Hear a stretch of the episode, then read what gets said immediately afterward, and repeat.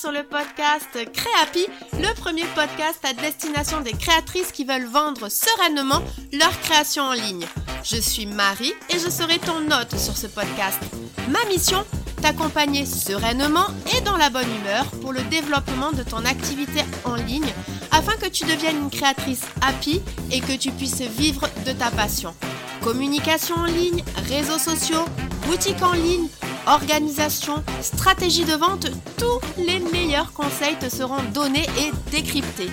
Alors installe-toi confortablement et c'est parti pour l'épisode du jour. Hello hello et je suis ravie de te retrouver dans ce tout nouvel épisode de Créapi. Aujourd'hui, je vais te parler de stratégie de contenu. Et oui, c'est important d'en parler car aujourd'hui, on constate que le marketing de contenu génère trois fois plus de prospects que la publicité payante. En fait, communiquer à l'aide de contenu de qualité va te permettre aujourd'hui donc de générer en douceur des prospects et donc à moyen long terme des ventes, mais également d'améliorer la notoriété et la visibilité de ta marque et aider tes clients à utiliser ton produit et donc les fidéliser. Il était donc indispensable pour moi de te parler de marketing de contenu et de te donner les clés pour bien réussir ta stratégie de contenu. Alors je sais que les sujets ont été abordés en long, en large et en travers, mais souvent à destination des personnes qui sont plutôt dans le service, comme des coachs, des prestataires de services web, comme etc., des thérapeutes. Et maintenant on sait qu'en tant que créatrice, vous vendez des produits et les enjeux et les problématiques ne sont pas les mêmes, ni pour vous, ni pour votre cible. Et donc votre stratégie de contenu ne peut pas être la même. À la fin de cet épisode, tu connaîtras les 5 règles d'or pour créer une stratégie de contenu qui te permettra de vendre tes produits en ligne, même si tu n'as jamais d'idée et que tu manques de temps. Et à la fin de l'épisode, je te livrerai même une règle bonus, alors n'hésite pas à rester jusqu'à la fin de l'épisode. Allez, c'est parti avec la première règle. Et la première règle, c'est donc de bien connaître ta cible. Oui, je sais, j'en ai déjà parlé à de nombreuses reprises dans mes anciens épisodes de podcast, donc je ne vais pas m'étendre de nouveau sur ce sujet dans cet épisode. Pour résumer, il est important que tu connaisses donc précisément ta cible, comme si finalement à chaque fois que tu écrivais ou que tu communiquais, c'était vraiment auprès d'une personne que tu parlais. Ah, vraiment, tu t'adresses à une personne. Et là, du coup, je te propose ben, qu'on passe directement au passage à l'action et donc, je vais te demander de réaliser le portrait robot de ta ou de ton client en répondant aux questions suivantes. Quel est son âge? Où vit-il? Quel métier fait-il? Est-il marié? A-t-il des enfants? Quelles sont ses passions? Quelles sont ses difficultés, que ce soit en rapport de près ou de loin avec euh, ton activité et ce que tu vends? Sur quel réseau social est-il présent? Y a-t-il un type de contenu qu'il préfère consommer? Est-ce qu'il est plutôt vidéo, contenu long, articles de blog, les livres blancs, des webinars, ce genre de choses? Et enfin, qu'est-ce qui est important pour lui quand il achète pour t'aider à réaliser cet exercice, n'hésite pas à te baser sur d'anciens clients et ou pour compléter, tu peux aussi proposer un sondage sous Google Form par exemple ou même en story Instagram, c'est un petit peu moins efficace mais c'est mieux que rien. Tu peux également proposer un appel téléphonique et tu peux d'ailleurs, pour remercier les personnes qui ont participé, leur proposer un petit cadeau, un code promo, un guide PDF. Enfin, là-dessus, je te fais confiance. Ensuite, eh bien, tu dois choisir des types de contenus qui convertissent. Et alors, en fait, pour que justement tes, tes sujets et tes contenus convertissent, ils doivent répondre à deux critères indispensables. Premièrement, ils doivent répondre aux attentes de ta cible et à leur comportement d'achat. Quelles sont leurs craintes, quelles sont leurs frustrations, quelles sont leurs interrogations. Mais ils doivent répondre également au type de contenu que les gens s'attendent à voir sur Internet et qui accompagne ton prospect dans tout son processus d'achat, c'est-à-dire quand il passe de prospect à client. Et aujourd'hui on le sait, mais pour acheter, les gens ont besoin d'apprécier la marque et d'avoir confiance. Il est donc nécessaire que tes contenus s'orientent autour de la confiance envers ta marque. C'est-à-dire que tu dois proposer des contenus qui, un, rassurent. Donc là, tu peux parler de ton histoire, de tes valeurs, tu peux mettre des témoignages clients, tu peux présenter tes garanties, ton processus de création, avec qui tu travailles. Deuxièmement, tes contenus doivent donner des conseils pour aider justement tes prospects et renforcer ton autorité. Par exemple, Euh, tu peux mettre des exemples de lookbook avec tes produits, des conseils d'entretien. N'hésite vraiment pas à aller voir des sites tels que Answer the Public qui te donneront en fait toutes les recherches relatives à un mot-clé et qui te permettront en fait de voir justement par rapport à ta thématique qu'est-ce que les gens recherchent et en quoi tu pourrais les rassurer, en quoi tu pourrais donner des conseils. Tu dois également proposer du coup des contenus qui engagent. Cela permettra de rapprocher ta communauté encore au plus près de toi et de ta marque et donc finalement de renforcer ce lien de confiance puisque tu vas commencer à créer une discussion. Voilà, les gens savent que derrière ce qu'ils achètent, derrière tes produits, il y a une vraie personne et donc ça rassure et ça renforce la confiance.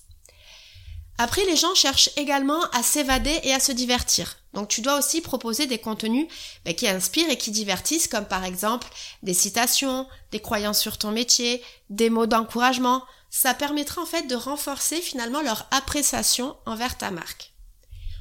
Et enfin, bien entendu, tu, dois prévoir des contenus de vente pour, pour, transformer toute cette amabilité que tu auras cultivée et cette confiance, ben pour que tu la transformes finalement en monnaie, si je puis dire. Et donc là, tu dois prévoir directement des contenus qui présentent tes produits et ton entreprise. Du coup, pour ce passage à l'action, là, je vais te demander de noter, premièrement, les sujets que tu dois traiter pour répondre aux attentes de ta cible, puis les sujets qui vont te permettre de renforcer ta confiance et ton amabilité en notant, en commençant à noter, à noter des premiers exemples. Et enfin, tu peux noter troisièmement donc tes sujets de vente en indiquant par exemple comment tu vas les mettre en avant. Est-ce que c'est par produit, par collection, par genre, par couleur? Si tu souhaites demander par exemple à l'audience de choisir pour toi. Ok, maintenant troisième règle d'or, ça va être l'heure donc de choisir les bons supports de contenu et de te fixer des objectifs réalistes. Par exemple, c'est vrai que si ça fait le choix d'une boutique, donc là ça répond parfaitement au contenu de type euh, vente de produits que nous venons juste de voir. Là, le but en fait c'est de trouver un format de contenu pour les autres types de contenu, donc tout ce qui est confiance, inspiration, divertissement. Donc par exemple des articles de blog, des newsletters, des vidéos YouTube, des publications sur les réseaux sociaux, qui sont justement donc des supports parfaits pour donner des conseils, rassurer, divertir et engager. Et alors justement, comment bien choisir son ou ses supports?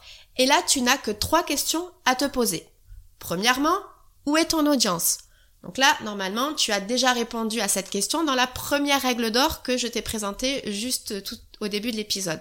Deuxièmement, où est-ce que tu te sens à l'aise? Si tu n'es pas du tout à l'aise en vidéo, mieux vaut éviter de lancer une chaîne YouTube.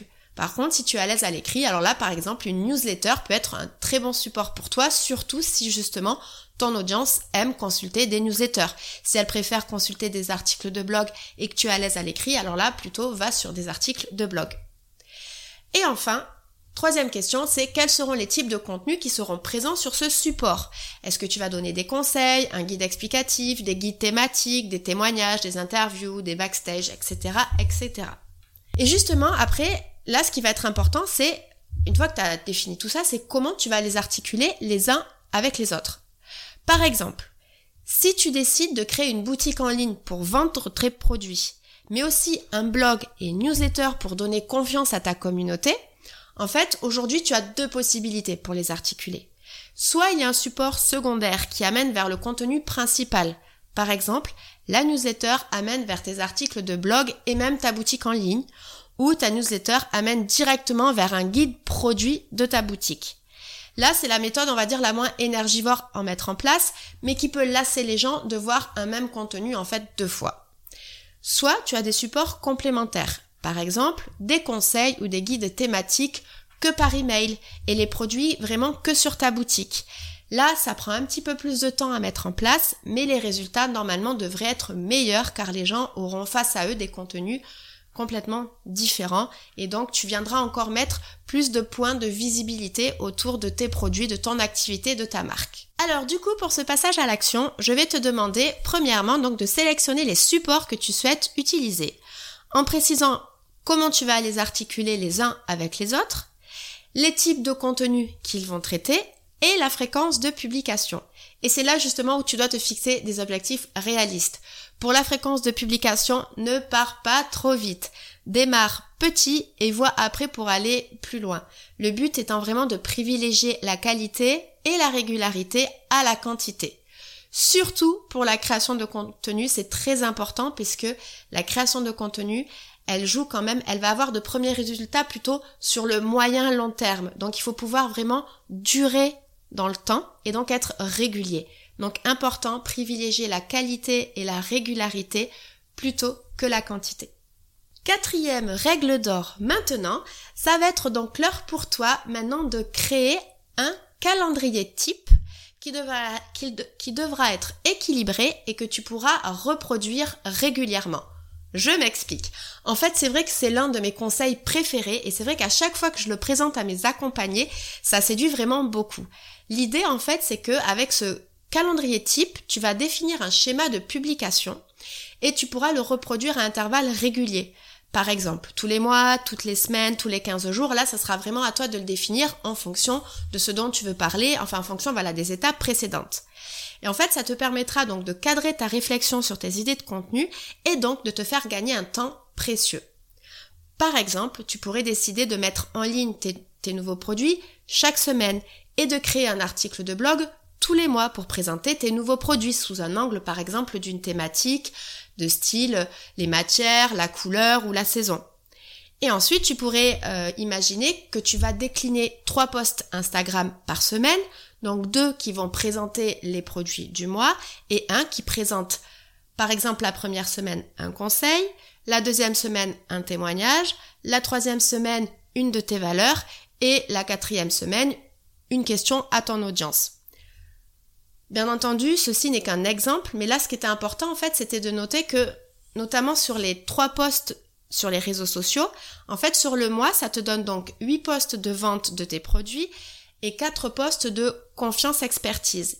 Et en fait, c'est là où je parle d'équilibre. C'est qu'on est sur un équilibre de quasiment 70% de contenu de type vente de produits et 30% de contenu de type confiance. Et c'est vraiment cet équilibre que je te conseille de suivre.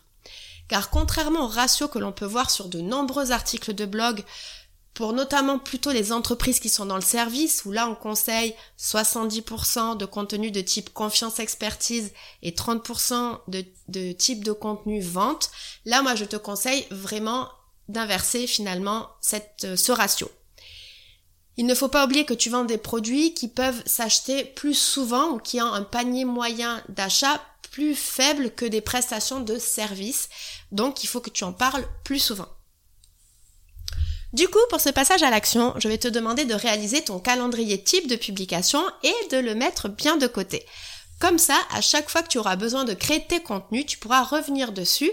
Et du coup, par exemple, ben, si je reprends mon exemple, tu sauras que début de mois, tu dois mettre en ligne tes produits sur ta boutique en ligne, tu dois créer un article de blog et que chaque semaine, tu dois créer deux posts de vente de tes produits et un post de confiance pour tes réseaux sociaux. Et enfin, concernant la cinquième règle, la cinquième et dernière règle pour avoir une bonne stratégie de contenu, eh bien ça consiste, peut-être que tu t'en doutes, mais à analyser tes résultats et à les ajuster si besoin. Le but c'est pas de produire du contenu à la chaîne. Je te conseille vraiment de mettre en place des indicateurs de performance pour savoir si justement ton contenu est efficace ou non et surtout de les ajuster. Par exemple, tu pourrais définir le taux de clic dans tes newsletters que tu souhaites atteindre, ton taux d'engagement sur les réseaux sociaux, le trafic euh, sur ta boutique en ligne en provenance de Google versus celle des réseaux sociaux. Et donc du coup, pour ce passage à l'action, je vais te demander de noter euh, sur un endroit où tu pourras les suivre les indicateurs de performance que tu souhaites mesurer. Alors par exemple, tu peux mettre ça sur un fichier Excel ou sur ton outil de, de projet et ajoute dans ton agenda un rappel pour venir regarder, aller idéalement une fois par mois tes statistiques et noter ce que tu pourrais améliorer, ce que tu pourrais reproduire, c'est-à-dire les contenus qui ont bien marché et surtout noter ce qu'il vaut mieux que tu ne fasses plus. Donc par exemple, si tu as eu des contenus qui n'ont pas très bien marché, là tu sais que eh bien, il vaut mieux plus les faire. Alors attention, pas de one shot pour les conclusions. Si un type de contenu ne marche pas une fois, ne tire pas une conclusion tout de suite pour l'arrêter. Réitère et si les résultats sont similaires à chaque fois, alors là c'est ok. C'est pour ça que je te conseille de regarder plutôt tes statistiques sur un mois, aller voir sur trois mois si par exemple euh, tu as mis le contenu qu'une fois par mois dans ton calendrier éditorial type. Mais en tout cas voilà, pas de conclusion sur une publication. Il faut vraiment que ça soit euh, fait de manière euh, récurrente. Et comme promis, une dernière règle d'or bonus. Là, moi, ce que je te conseille aujourd'hui, c'est de trouver un type de contenu original que tu es la seule ou presque à faire pour que justement ce contenu devienne ta marque de fabrique. Alors quand je dis original, le but ce n'est pas non plus de trouver the ID, enfin l'idée vraiment que personne n'a encore faite, mais plutôt de partir sur des types de contenus qu'on ne voit pas tout le temps, qui sont pas souvent faits. Comme par exemple, c'est vrai que mon Instagram et vous, je pose des questions les vendredis une semaine sur deux pour mieux connaître mon audience. Je n'ai pas souvent vu des types de contenus comme ça. Tu pourrais aussi par exemple proposer un lexique de ton métier avec des définitions plutôt drôles ou étonnantes. Tu pourrais aussi proposer des contenus de type tu préfères ou tu demandes à ton audience s'il préfère ce produit ou un autre. Là, on pourrait croire qu'il y a beaucoup de contenus comme ça, mais finalement pas tant que ça. On retrouve, par exemple, sur les réseaux sociaux, on le retrouve beaucoup en story, mais c'est vrai que en publication, en post Instagram, on n'en voit pas tellement, alors que pourtant, ça pourrait donner énormément d'engagement. Donc, ça pourrait être intéressant que tu le fasses peut-être une fois par mois ou, ou autre. Tu pourrais aussi proposer des appels à nom de tes produits. Par exemple, à chaque nouveau produit, à chaque nouvelle collection, tu pourrais demander à ton audience des idées de noms. Là aussi, on le voit beaucoup en story, mais pourquoi pas aussi le prévoir en publication. C'est vraiment des posts qui donnent beaucoup d'engagement et en plus ça va impliquer ton audience puisqu'elle va venir donner le nom, elle a peut-être envie que justement le nom qu'elle a donné soit sélectionné et s'il est sélectionné, il y a des chances qu'elle soit quand même du coup beaucoup plus impliquée pour finalement faire un éventuel achat. Du coup, pour ce passage à l'action, je vais te demander de noter des idées de contenu un petit peu plus originales que tu pourras prévoir dans ta stratégie de contenu. Donc tu peux t'aider par exemple de ce que je viens de te donner ou sinon n'hésite pas à regarder des comptes qui t'inspirent principalement dans un autre secteur d'activité et justement vois si tu ne peux pas t'aider de leur type de contenu pour les inclure dans ta stratégie. Eh bien voilà, écoute, on est arrivé à la fin donc des cycles d'or pour mieux vendre en ligne grâce à une stratégie de contenu vendeuse. Alors je te les rappelle, premièrement, tu dois, avant toute chose, c'est, c'est la base, tu dois bien connaître ta cible. Puis, tu dois choisir des types de contenus qui convertissent, c'est-à-dire qui vont répondre aux problématiques de ton audience, mais c'est aussi des types de contenus que ton audience veut consulter et veut avoir sur Internet. Ensuite, tu devras choisir le ou les bons supports de contenu et te fixer des objectifs qui sont réalistes et tenables. Ensuite, tu pourras mettre tout ça en musique en créant un calendrier type qui sera équilibré, que tu devras reproduire régulièrement pour te permettre de gagner du temps et de donner des rendez-vous à ton audience. Cinquièmement, tu ne dois pas oublier d'analyser ta stratégie et de l'ajuster si besoin.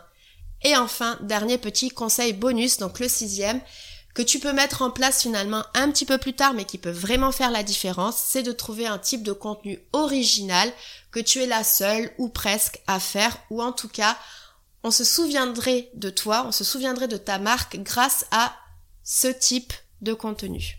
Écoute, j'espère sincèrement que ça pourra t'aider tous les conseils que je viens te donner dans ta création de contenu.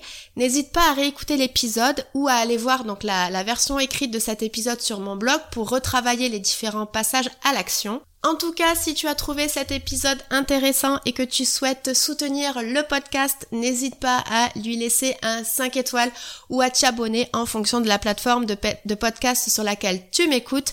Ça aiderait grandement le podcast et moi-même par la même occasion. D'ici là, je te souhaite une bonne journée, soirée, nuit, selon quand tu m'écoutes, et je te dis à très vite dans le prochain épisode. Salut